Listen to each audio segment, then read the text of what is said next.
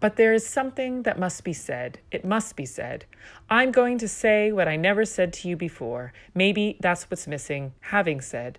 If I didn't say it, it wasn't out of greed and telling, or because of my muteness of a roach that has more eyes than mouth.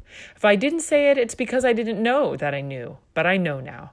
I'm going to say to you that I love you. I know that I said that to you before, and that it was also true when I said it, but only now am I really saying it. I have to say it before I, oh, but it's the roach that's going to die, not I.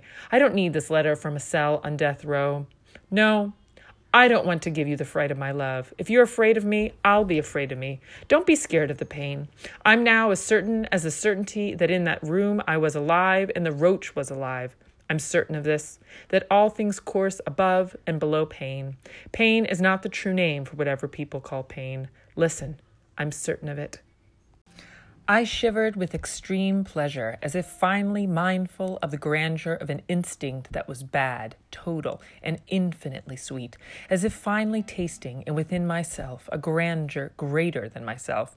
I was getting drunk for the first time with a hatred clear as a fountain, drunk with a desire, justified or not, to kill. A whole lifetime of awareness.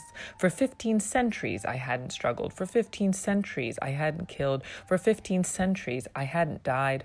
A whole lifetime of tamed awareness was now collecting inside me and banging like a mute bell whose vibrations I didn't need to hear. I was recognize them, as if for the first time I was finally on the level of nature. A wholly controlled rapacity had overwhelmed me, and since it was controlled, it was all power. Up till then, I'd never mastered my own powers, powers I neither understood nor wanted to understand. But the life inside me had hung on to them so that one day at last, this was unknown and unhappy and unconscious matter would unclasp what finally I, I, whatever that was.